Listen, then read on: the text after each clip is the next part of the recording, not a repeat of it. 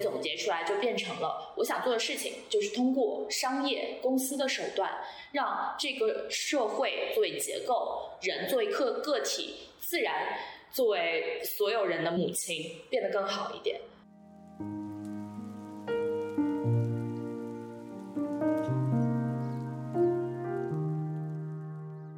蛮早就已经确定了。在我离职之前，我就知道我要做什么事情。我要做的事情就是，我希望能让这个社会好一点。社会好一点分成三个部分：第一个部分是社会作为整体结构好一点；第二个是人作为个体，他是被尊重的，他的生活可以好一点；第三个自然可以变得更好一点。因为我我其实还蛮爱好自然，登山啊、冲浪什么的。我觉得我可以从大自然当中获得无限的力量。所以这三个是我的梦想，我想让这个世界好一点。那通过什么手段呢？我觉得通过的手段得是有足够大规模的杠杆影响力，以及足够可持续性的模式的。符合这个条件的方式，我现在想到的就只有商业。当然，其实政治是更加本质的，让这个世界变得更好。但这个不是普通人考虑的范畴。但是做一个公司，还是普通人可以考虑的。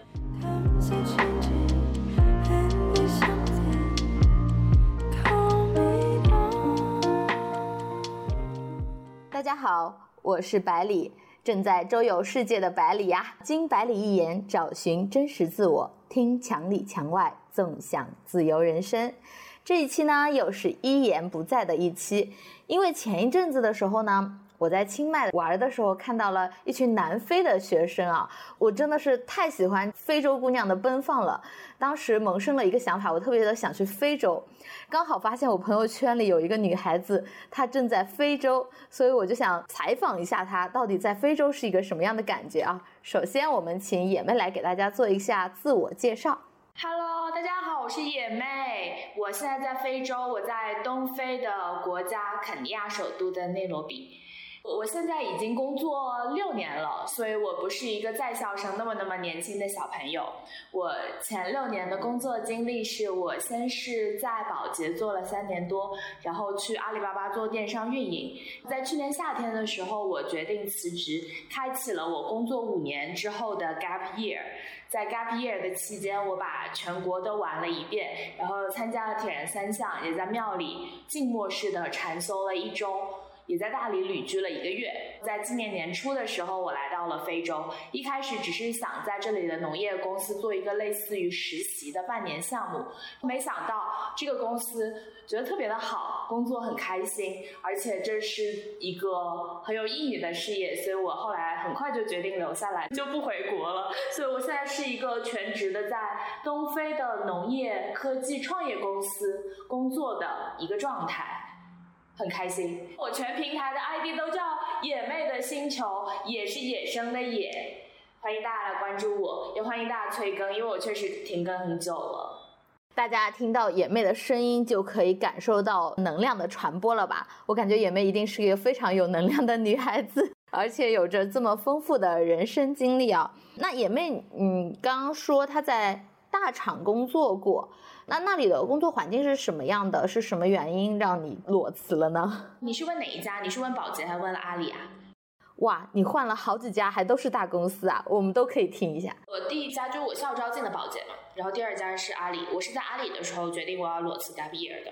阿里的时候你就决定裸辞 gap year，当时是从保洁跳槽到阿里了。对，到从保洁跳槽到阿里了。保洁跳槽到阿里是有什么契机吗？或者还是什么样的工作机会啊？我当时没想那么早从宝洁离职，我觉得宝洁是一个挺好的公司，只是当时那一年阿里的 offer 给的还挺好的，所以拿了个比我预期当中好很多的 offer，忍不住金钱的诱惑就去了阿里。非常实在，我觉得金钱还是很重要。那阿里的工作环境真的像那种传说中的那种很累的那种九九六才让你想离职吗？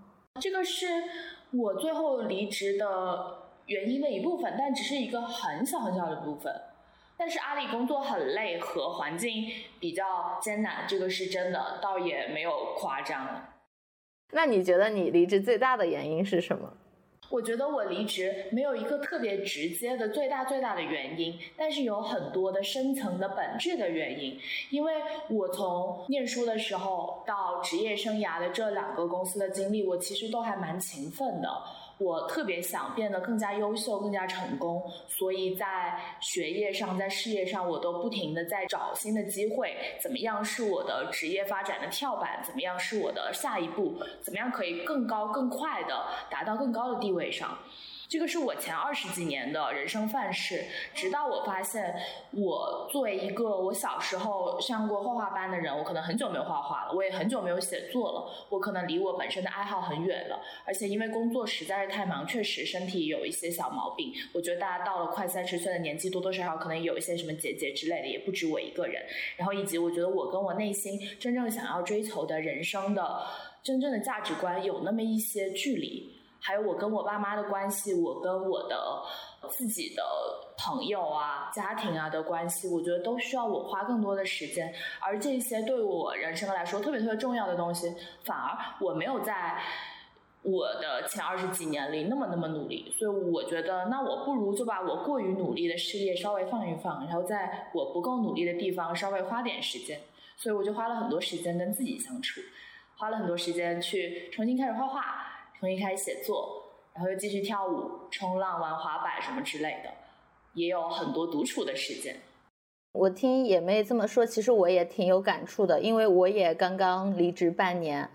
其实我在辞职前，我的感觉啊，我也是跟你差不多，因为想要找到自己内心的一些追求，跟内心多待在一起。但其实我原来啊，就看他们裸辞的那些人，我不知道我跟听众朋友会不会一样，我觉得嗯，看起来好像很幸福，会很快乐，可以去更多地方玩。但是我现在发现，真正很多有方向的人，他选择裸辞，恰恰是因为他自己很卷。我感觉眼妹就是很向上的一种力量的，给我的感觉是啦，我是很向上的，但我也不知道我卷不卷，因为我其实，在每一家公司，我都是一个我一年能休假一个月的，我就一定会给自己放狠假。但是你的工作效率肯定也很高呀。那确实是的，尤其是到后来，有的时候我能特别早下班，就是我特别不喜欢做形式主义的工作，如果只是就写 PPT、写汇报，我一律敷衍了事。但是如果真正能把生意做到本质上的增长的东西，我就会好好的多花时间做。比较容易切中要害，就像你说的，不喜欢形式主义的工作，我觉得这是一个很重要的一点。因为我看很多人，我自己也是不喜欢形式主义，但是反而会把你的重心放在真正有用的事情上面。对，是的。反正我自从思考我为什么工作之后，应该是在我工作四年以后，差不多是我在阿里的时候，我就下定了一个决心，这辈子我就不为我老板工作，不为公司工作，也不为钱工作，我只为自己工作。所以，工作的目标就是成为更好的自己。更好的自己包括明确我自己的价值观，我对世界的意义，并且去实现这个对世界的意义。那我对我更好的自己的期待就不包括把我老板服务得很好，但是包括看到一个生意的本质，然后用一个生意来帮助，要么是消费者，要么是供给端，要么是中间的平台方。总有那么两三方得到更好的生活、更加大的利益和我自己的商业野心，这个是我想追求的本质的东西。这个跟你现在在非洲做的工作有关系，对吧？对，特别有关系。我去年夏天就辞职了嘛。辞职的过程当中，这几个月里，我也是有在边全国玩，然后边聊一些 NGO 之类的。因为我在阿里，我其实蛮喜欢做公益的。我当时就想，既然既然老娘老早就决定了我不为钱而工作，我也可以去一个 NGO 工作呀。然后我聊了一些 NGO，然后我发现这些不是我所想做的事情，主要是两个原因。第一个原因是我觉得它的体系的可持续性会比较低，因为更多的 NGO 它是吸收社会。会的捐款的，那社会的捐款在经济形势好的时候就会多，经济形势差的时候就会少一点。所以在经济形势差的时候，有一些 NGO 就会死掉，或者是没法真正的好好干活。所以这是可持续性的问题。第二个就是影响面，我不想在一年只影响两百个家庭的机构工作。尽管每个两百个家庭，你认识每一个人，就会发现哦。这个公益真的能帮助他们本质上改变他们的生活，可能真的改变了五十个孩子的人生。但是这个不是我的野心所覆盖的范围，所以基于这两个缘由，最后就都没有去任何的 NGO 做长期的志愿者或者全职工作之类，而是最后看到了非洲的这个农业公司的机会，我觉得哎挺不错，我就直接就来了。那你现在主要在做的，你觉得它真的能改变的，它是什么情况？你可以跟我们简短的形容一下。要不就先跟大家讲一下我们公司在做什么样的业务和这里的背景是怎么样，然后大家就可以了解一下为什么公司可以在非洲有比较大的正面影响力。就我们公司做的是一个。农业的行业，我们有自己的农场，同时在上游供给端也有很多的合作农民。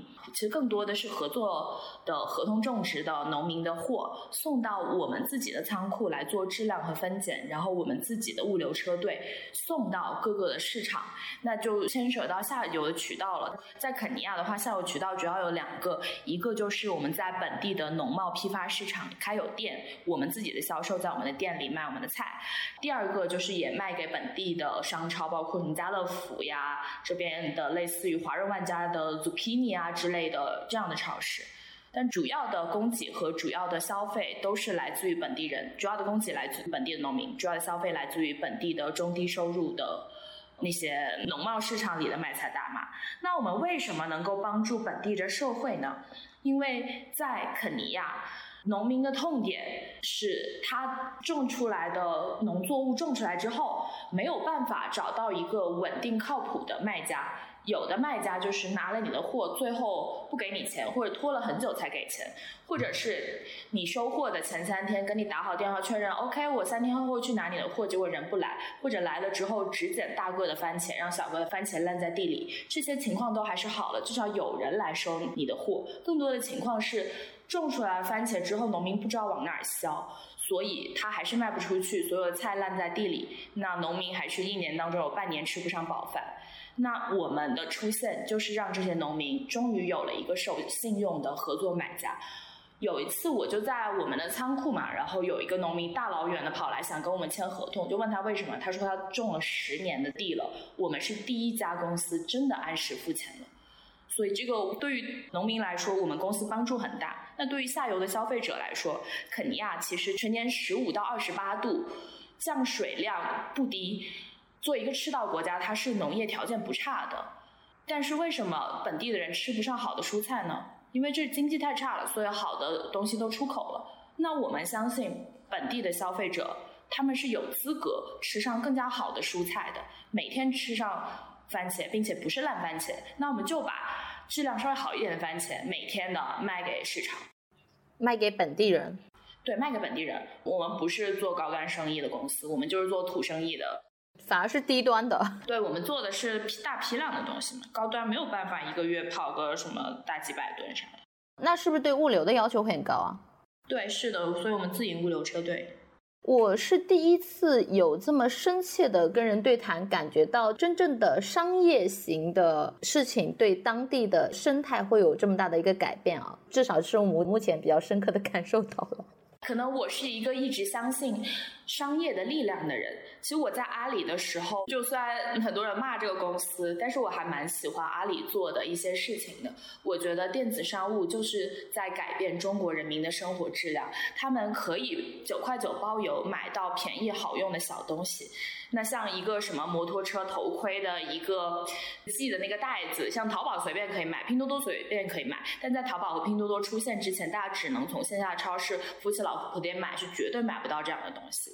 所以极大的选品，很低的价格，非常大的便利程度，它就是改变了中国人民的生活质量。所以我一直是相信商业的力量的。我理解，因为这段时间我不是离职了吗？然后我也在泰国碰见了，比方说像一些义工组织啊，然后我也蛮有兴趣的，因为我觉得这是我没有接触过的领域，觉得好像也蛮有意义的，因为他们在做一些帮助人生活的事情，但是。我也会有一个疑问，就是我会觉得他们的盈利性，因为是拿社会的一个捐款或者申请一些项目基金来帮助某些机构的，或者说某些地方的，我会觉得它的盈利性就是它的可持续性，因为很多人说为爱发电，那这个爱没有蓄力的东西，它很难有大面积的接力。是的，我同意。不过这个社会它就不是一个能够百分之百实现运转功能的东西，像。政府加商业，或者是科技界有商业，可能覆盖了一个社会百分之八十到九十的功能。像有一些功能，譬如说艾滋病患者怎么办，残疾人怎么办，孤儿怎么办，这些只能通过非盈利性质的机构来覆盖。我觉得这样也挺好的。但是如果一个国家主要靠别人捐钱，主要靠 NGO，那它一定有问题，就是生病了这个国家。对，那我问一下啊，你之前说过你将近进行了一年的 gap year，对吗？对，你现在在做这个工作，还有你所表达出来的能量和对于这个社会想要给予社会力量的这种希望感，我觉得在这一年的 gap year 当中，有对你这个想法或者你现在在做的事情有什么你觉得比较重要的帮助吗？或者是什么事件吗？有帮助的。其实我的价值观我蛮早就已经确定了，在我离职之前我就知道我要做什么事情。我要做的事情就是我希望。能让这个社会好一点，社会好一点分成三个部分。第一个部分是社会作为整体结构好一点，第二个是人作为个体他是被尊重的，他的生活可以好一点。第三个自然可以变得更好一点，因为我我其实还蛮爱好自然，登山啊、冲浪什么的，我觉得我可以从大自然当中获得无限的力量。所以这三个是我。的梦想，我想让这个世界好一点。那通过什么手段呢？我觉得通过的手段得是有足够大规模的杠杆影响力，以及足够可持续性的模式的。符合这个条件的方式，我现在想到的就只有商业。当然，其实政治是更加本质的，让这个世界变得更好。但这个不是普通人考虑的范畴。但是做一个公司，还是普通人可以考虑的。所以。把这些总结出来，就变成了我想做的事情，就是通过商业公司的手段，让这个社会作为结构，人作为个个体，自然作为所有人的母亲，变得更好一点。这个我感觉是一个很年轻、很有理想的一个状态，但确实又在可行性做这样的一个事情的感觉。是的，其实很可行啊。就像阿里的时候，周末让大家组织去参加公益，哪怕只是去西湖捡个垃圾，我觉得都很有意义。其实我在旅行当中，我会碰见一些人，我会觉得有些眼高手低，也有些给我的感觉就是会比较虚，就他们说的那个东西好像不可落地。但我现在起码听你说的，我好像就觉得，嗯，又有情怀，又有理想，又有可落地的感觉。这个世界上绝大多数的人都不是实干家。都只是空想家或者是吹牛家，因为我知道我不想成为一个吹牛和空想的人，所以我就自己干。那你在 gap year 的时候有碰见过有什么跟你这种想法相悖的事情吗？或者说你认为 gap year 对于你而言它有什么意义？两个问题，第一个有没有跟我的想法相悖的事情太多了。我觉得当今的社会没有谁是 真的跟我一个想法的，大家都真的还是想就是什么升职加薪、迎娶白富美、走上人生巅峰，或者就想摆烂了，然后就想早点下班的那种。我是不一样的，我之前会觉得孤独，但我现在觉得不孤独了，因为我发现这份事业在非洲特别多人有这样的想法，所以在非洲会有很多跟你一样想法的人。是的，在这边有很多盈利也好、非盈利也好的组织都在做这样的事，而且内罗毕其实是一国际化的大都市，可以理解成东非的上海。在这里有联合国的非洲总部、世卫组织、自然基金会、世界银行、微软、Oracle 什么的总部、大外企总部也都在这里。所以这里其实人才密度非常的高，我在这里遇到的中国人也好，各个的国际来的人也好，都还蛮有想法。哇，听着是个很有意思，而且很能实践梦想的地方。不过中国更是一个实践梦想的地方，那中国机会可太多了。但可能要符合你那三点的机会需要筛选。我还看了蛮多公司，也看了蛮多机会的，就是缺的不是机会，缺的永远只是下定决心要做这件事儿的人而已。再回到刚刚的问题，我 gap year 有没有遇到跟我的想法相悖的人？我觉得基本都是跟我的想法相悖的人，没什么跟我想法一样的人。就有的人他理想主义，但是就像你刚刚说，他不实干嘛。这些更多的发生在大学生身上，因为我是在就像什么九月份、十月份、十一月出去玩，但是在外面玩的就确实只有疫情期间不能回校的大学生，那大家就只能聊聊这个。但也不能怪大学生，因为大学生真的没在社会上混过，你让他干啥嘛？但是作为一个大学生，他能这样子想就已经很不错了。能出来已经挺不容易了，起码在我当年，我觉得我可能连他这种想法都没有，不要说实干了。那 gap year 对你的意义是什么呢？我们的第二个问题。哦，gap year 对我的意义就是，其实我刚刚也讲了，就我花太多时间在卷事业上了，我可以把我的完整的人生拼图好好的想一想，然后看我的人生可以怎么样 balance 各个方面的东西。所以它是一种休息和内省觉察的一个过程。我觉得它在对于职业生涯上它是休息，但对于人生来说是专注的奋斗。因为上班有一个事情来做，你反而可以逃避对于整个人生综合来说更重要的话题，包括你想成为什么样的人，想过什么样的生活，在死的那一刻，希望这一个人生做到什么样的事情，或者是成就。或者是有什么样的关系和人，这个问题我觉得是比卷一份事业上一份班更加重要的事儿。但是大家都是因为哦，我现在特别的忙，我有班要上而逃避最重要、最终极的问题。毛主席有一句老话嘛，不要用战术的勤奋掩盖战略的懒惰。绝大多数人，我觉得只是在进行战术的勤奋，而我现在想战略上勤奋一点。我觉得听着很励志啊！我为什么这么说呢？啊，因为我也在 gap 嘛。然后我在 gap 当中，我就是时而勤奋，时而也不能说时而勤奋。我觉得旅行会让我有成长感，因为如果我也反思和进行记录的话。但是呢，像今天下午，我就非常堕落的刷了一整天的腐剧，在等你的过程当中。然 后我就在想，你的 gap year 中会有这么堕落的时刻吗？我经常待在一天什么都不做。我在大理住了一个月，基本上什么事儿也没干，就在洱海边坐着或者洱海边散步，但我觉得特别幸福。所以我觉得就是体会当下的幸福这件事情，其实很多人也没有。但是我 gap 了，我休息了，我就知道哦，我休息下来，我真的可以好好的放松、专注、享受美景、享受此刻的风。我觉得享受美景是没有什么问题的。我在发表我自己的疑问啊，我就享受美景，因为这是治愈我的心和眼睛的。可是刷腐剧又是电子产品，因为我就不看腐剧，所以我也不知道找啥来对比。刷抖音可能可以对比一下，对，差不多吧。你会刷到停不下来吗？如果在 gap year 的时候，有啊，所以今年我就把抖音卸载了。我就实在是太不相信自己的自制力了。就一旦我手机有抖音，我一定是一天刷两个小时以上的。原来你也有，那我就放心了。因为刚刚听你的宏大蓝图之后，我就觉得天哪，怎么你的 gap year 这么励志，我这么堕落，就会有这种对比嘛。然后我在想，是不是我们的打开方式不一样？我的过程是这样的，我发现我沉迷了抖音，我就把抖音卸载。然后发现小红书给我的算法更准，而且小红红书的内容质量也太高了，那种审美啊，那些漂亮的妹妹啊，真的是很好看。后来我不行了，我把小红书也卸载了，所以我现在手机里基本没有什么 app。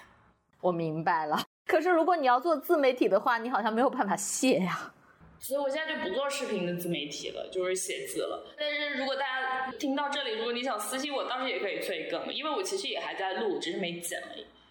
OK OK，如果大家期待或者想看一下野妹的账号的话，到时候可以留言，我们也会把野妹的信息放在我们的公告栏里面。那我们回到这个正轨，因为我对你去非洲的经历特别的有兴趣，我就想问一下，你是怎么去的非洲呢？当时或者说有什么吸引着你去非洲吗？我没有找这个机会，是去年十二月底一，今年一月初这个样子。不是大家都阳了嘛？我就躺在大理的床上，我就觉得我辞职了，完了也快半年了吧，我该找个正经的下半年的项目给干了。这样子，我上半年完，下半年干一个整的东西，本来就是我的 gap year 的计划。说哦，我既然我都阳了，我等我阳康了之后，我再改简历好好找吧。然后我还没阳康，然后就有人发这个消息给我，我说哎，可以呀，就非洲的公司招个人，我可以去试试看。然后我就把简历。发过去了，然后打了两个电话，就决定来了。嗯，不错。我觉得这个世界上很多事情，一随有机缘嘛，第二可能就是你也得有空的时候，你才能有新的想法。因为我觉得，如果这份工作投过来的时候，当时你还在上班，可能就没有这么方便了。对，是的。特别神奇的一件事，就是我是说我来了非洲之后，我就说哦，我朋友转发一个猎头的消息，说你在招人，然后我才投的简历。然后他说，其实我没有让猎头招人，所以对我老板来说，我是送上门的，就是非常神奇的一个故事。可能你就是上天给他安排的那个人。所以我觉得我这个人最大的优点，其实就是我运气好。我觉得要相信自己运气好，它就会变好。反正我现在就是盲目的相信上天给我的运气。嗯，没事，少天会听到的。我们两个又变玄学了。我想问一下啊，就是非洲，它在我听来是很遥远的，因为最近也有人想让我去跟我聊了一下，我觉得非洲特别好。这个机票会不会特别的贵呢？我这次十一有朋友来回的机票应该是九千这个样子，从中国来回。来回才九千吗？我觉得要两万吧，那么远。也还好吧，因为从广州如果是直飞的话是十一个小时，跟欧洲差不多的距离。不看地图的我，你又让我刷新了一下认知，这个是我的私心啊，因为我也很想去非洲，所以了解一下情况。那你的话会采取一些像网上的那种购票网站啊，什么折扣的那种吗？还是你直接找一个差不多的就行？我就携程买，你觉得还可以你就去了。跟机票价格也没关系，我就只买个单程机票。我只是决定要来非洲，这个对我来说最重要。因为我觉得那个是你的工作，跟旅行是不一样的。那我当时说的时候，也只是说，哦，我来几个月嘛，我 gap year 就像几个月，我来几个月的，就也不算一个正式工作，当时，所以也无所谓。但是现在可能是正式了。那我想问一下啊，到了东非，你觉得那边的消费是什么样的，或者说人民的生活水平？我来了非洲，真的发现人的贫富差距非常的大。在贫民窟的话，一天可能只花两块人民币。然后像我们如果要吃的好的，可以跟杭州、上海的物价差不多。吃个一个好的西餐，也可以吃到人均人民币三百块钱。但是质量是真的非常好。一整天两块吗？对，一整天两块。怎么吃啊？一整天吃两块，就是他们那里物价非常低，对吗？可以非常的低，你就吃个这里的玉米面糊糊，能花多少钱？那你有去看动物大迁徙吗？有，特别精彩，特别震撼。我能问一下感受吗？能用文字表达一下吗？我每一次去自然，我都觉得人是很渺小的。在自然里，其实人真的很难生存，都别说狮子、老虎了，就一头水牛来就能把你踩死。而且在自然里，动物是很自由的，植物也很自由，风和水和河流也很自由。这本来就是生物本应该有的状态，只是人被社会的枷锁禁锢了太久，所以才觉得不自由。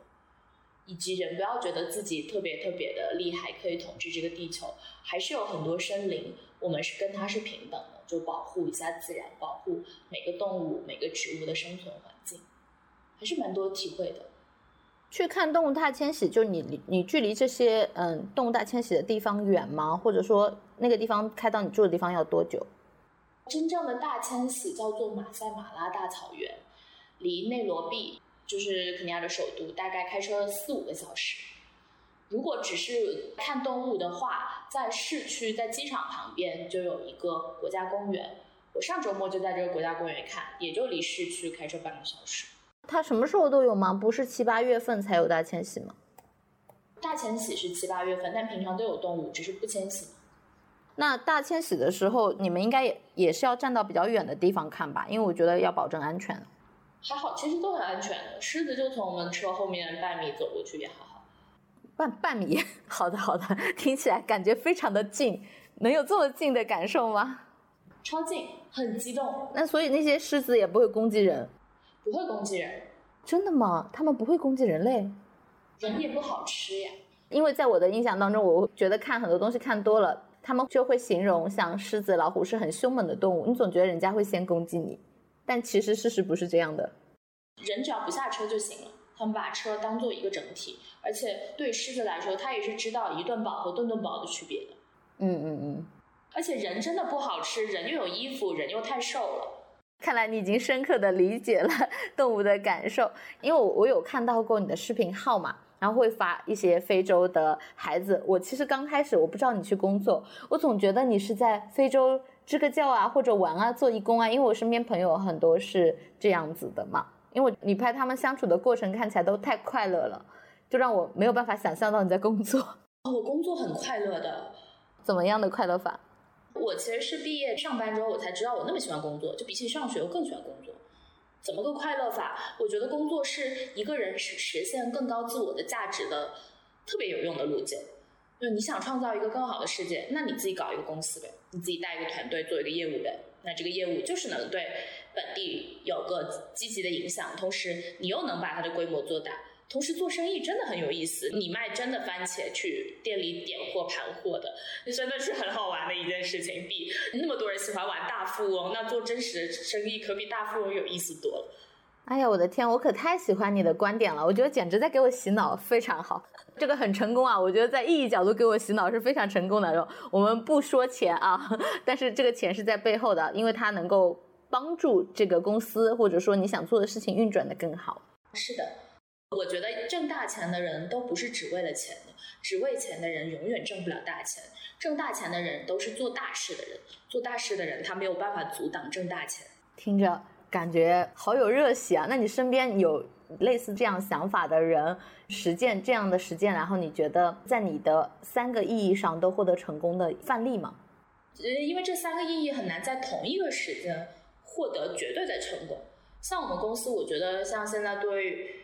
可能占两点吧，就已经很难得了，不多，但还是有。讲一个公司就是多抓鱼，我超级喜欢多抓鱼。啊，你觉得多抓鱼是这样的？对，是的。它哪里让你有这种感受？多抓鱼就是首先有没有改善社会，它是有的呀。二手的书，包括现在他们做衣服，它就是一个刚需。那促进社会的二手循环市场的流动，它就是改善了社会的效率，让更多的人呃有地方可以卖，有地方可以买。第二个人多抓鱼很重要的理念就是希望人可以作为一个独立的个体，不靠体系也可以生活着。那所以它就是个人买家和个人卖家呗，它不像天猫这样子是一个公司经营一个品牌来做电商的。让每个人都可以在上面有个做自己的个人选择的一个空间。然后第三个就是自然，它就是很环保呀。二手的循环本来就是很环保的东西。多抓鱼的书，那个薄膜不是塑料薄膜，都是玉米秸秆做出来的材料的薄膜，它都是可生物降解的。并且多抓鱼的创始人猫柱，他本来就是一个非常有商业头脑的人，他是知道怎么样去做第一步、第二步、第第三步的商业规划，找到最合适的那个市场机会，从商业规模上把它做大，所以我觉得特别好。哇，我觉得我听着商业好有意思啊，我都有兴趣了，这是我现在比较缺的东西，我觉得我是不是应该去学习一下？每个人兴趣点不一样，但是我是觉得商业就是很有意思。世界上就只有两种人，一种是真的觉得商业很有意思的人，第二个是还没有发现商业很有意思，觉得他可能是一个资本丑恶的嘴脸的人。OK，等我们结束，我我要问一问你如何学习商业，听着还很有意思，是很有意思。OK，我是很想去非洲的，然后很多人就会告诉我非洲非常的危险，什么持枪杀人合法啦。有各种病啊、脏乱差这种状况，我想问一下，你觉得它的真实状况是什么样的？以内罗毕为例，但是内罗毕在非洲实在是太好了，可能不是一个典型案例。内罗毕一出机场就是非常漂亮、宽敞、整洁的高速公路，没有什么车，可以很方便的到市区。然后我看那个收费站，我问是不是中国人修，他说是的，确实是中国修的。我记得当时刚落地机场，走上高速，路上两边全部都是高楼大厦以及热带雨林。我在想，高楼大厦的现代化和热带雨林的自然，在世界上有任何第二个地方融合的那么好吗？可能很难有，很漂亮，很漂亮。那他们对中国人的态度怎么样？我觉得对中国人的态度挺好的，但是我在这边问了一些中国的国企，然后他们就说哦没有的，就说什么本地人对白人更好，对中国人没有那么好。我经常是觉得是这些人有问题，因为这些人就会觉得哦本地人是被白人殖民过的，所以对白人得毕恭毕敬。那中国人也是外国人，为什么不对中国人毕恭毕敬呢？我就没有这种脑中的想法，我觉得大家都是平等的。我们在这同一个公司工作，我们就同事，互相尊重。在各种其他地方认识，我们就是朋友，没有谁比谁优越，谁又比谁低贱的。所以我觉得把每个人当做一个平等的个体来对待，这个世界上没有人会真的对你很差。理解。因为我还有一个问题，我觉得就是有点胆出去非洲，我会觉得自己的英语好像太差了，所以一直不敢去特别远的地方。我就想问一下，如果要去到非洲，或者说像去旅行的话，我需要达到什么水平呢？我可以恶补一下。我觉得语言都不是一个障碍。在内罗毕生活，还有很多上一代的老人家，就是随着小孩来了，然后在中华街吃喝什么之类。就我是觉得不太会英语或者哑巴英语也可以。所以你基本上待在内罗毕这个地方吗？还是你会去周边会去探索？呃，我会去旅行。我已经去了卢旺达、坦桑尼亚还有乌干达玩过了。我工作都是在内罗毕。在这个过程当中都是飞机吗？都坐飞机。相对来说，飞机比较安全和比较快吗？说实在的，我也不知道有什么别的方式。坐大巴的话，我真不知道在这儿跨国大巴怎么买。我只知道国内的大巴怎么买。那我想问一下，你觉得内罗毕的气候它是什么样子的？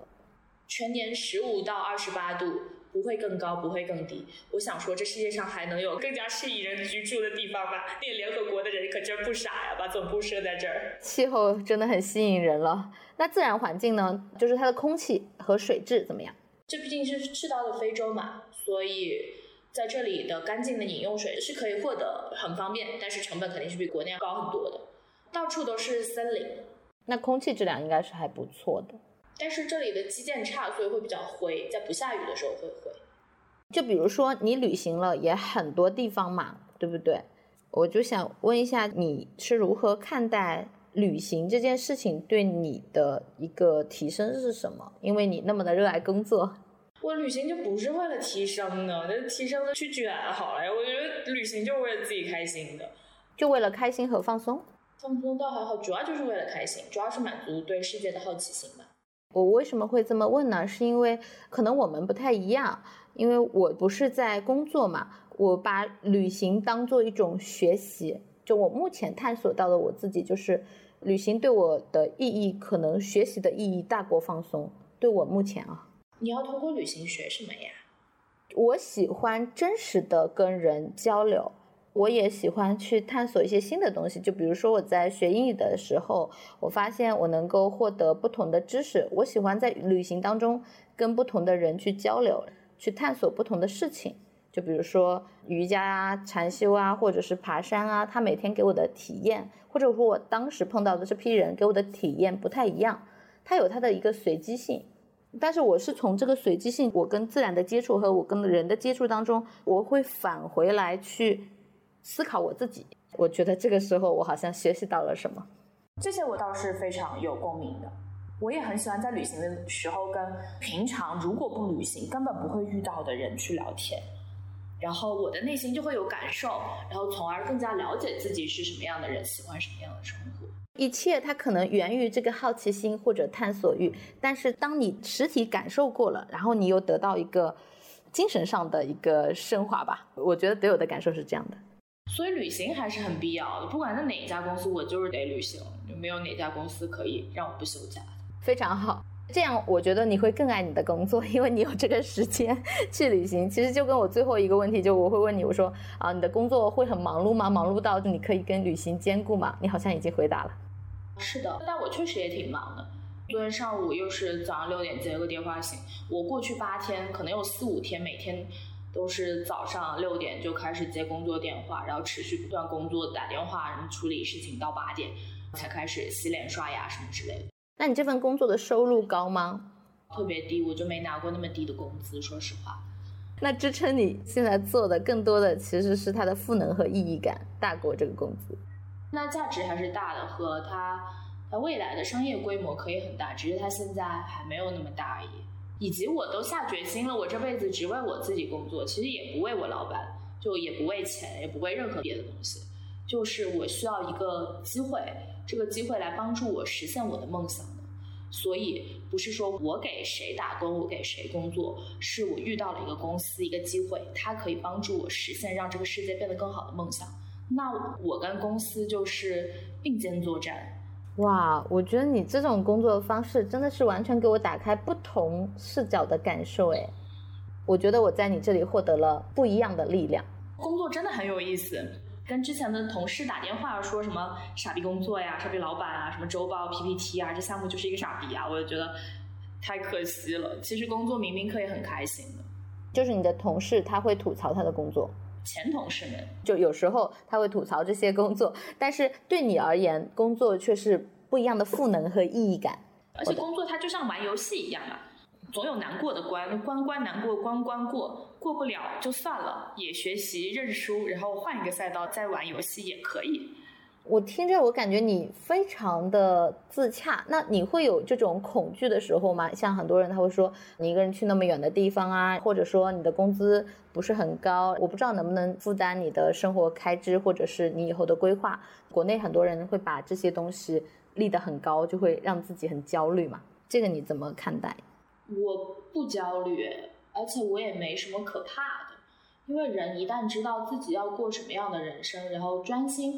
往这个想要过的人生努力和做事情，就没有什么可以让人不开心的了吧？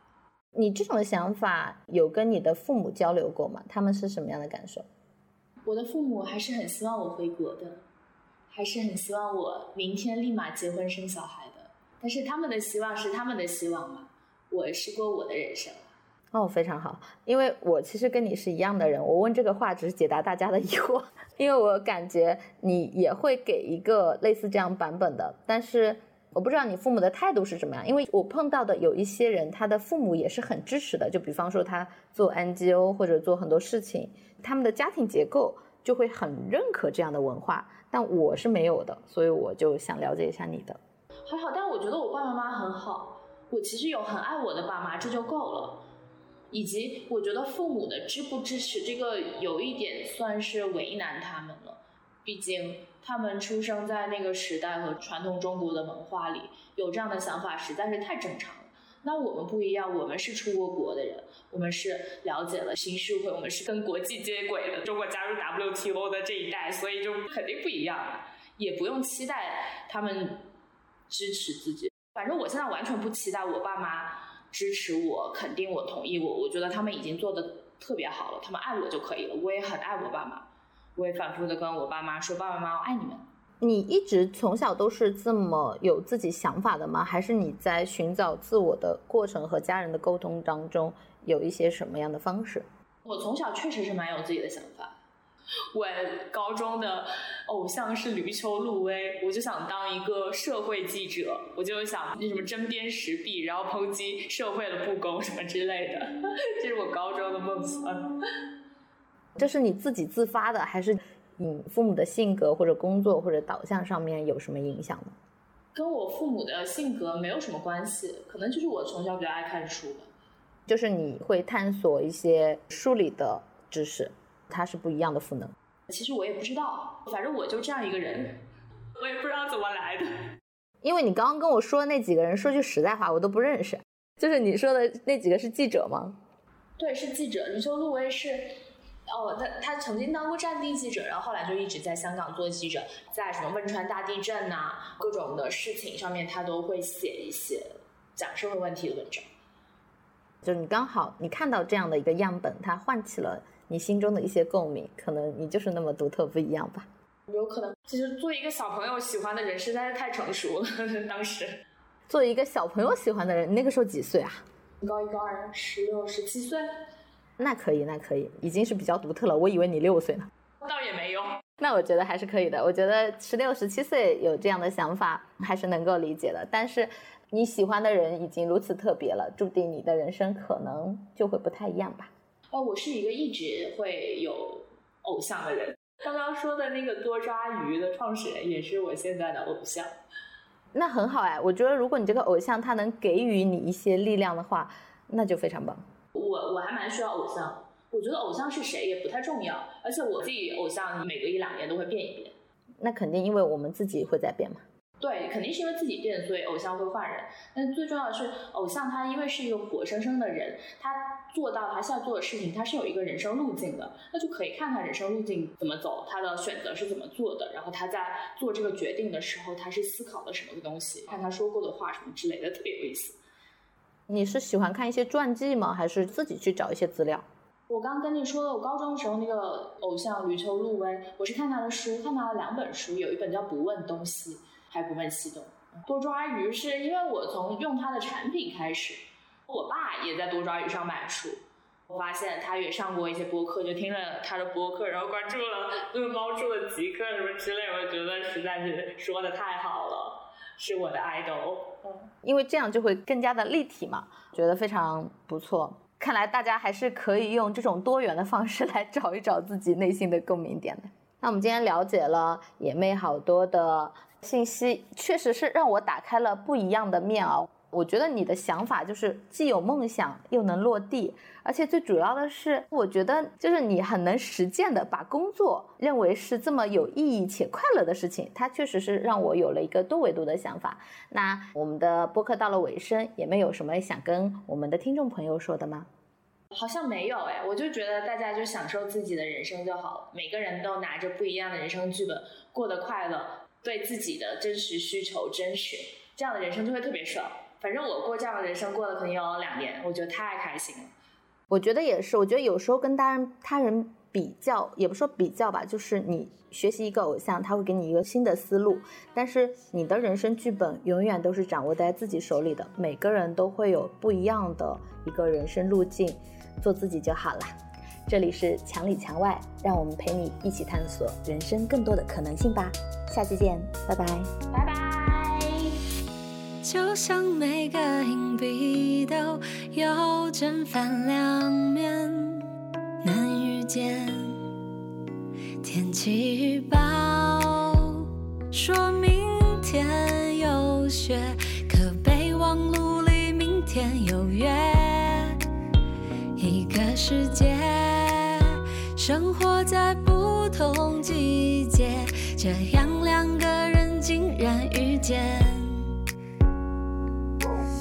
我喜欢夏天的热烈，你热爱冬天的纯洁。我穿着棉袄，你穿拖鞋。我喜欢南方的夏夜，你偏爱北方的风月。春夏秋冬流转时间。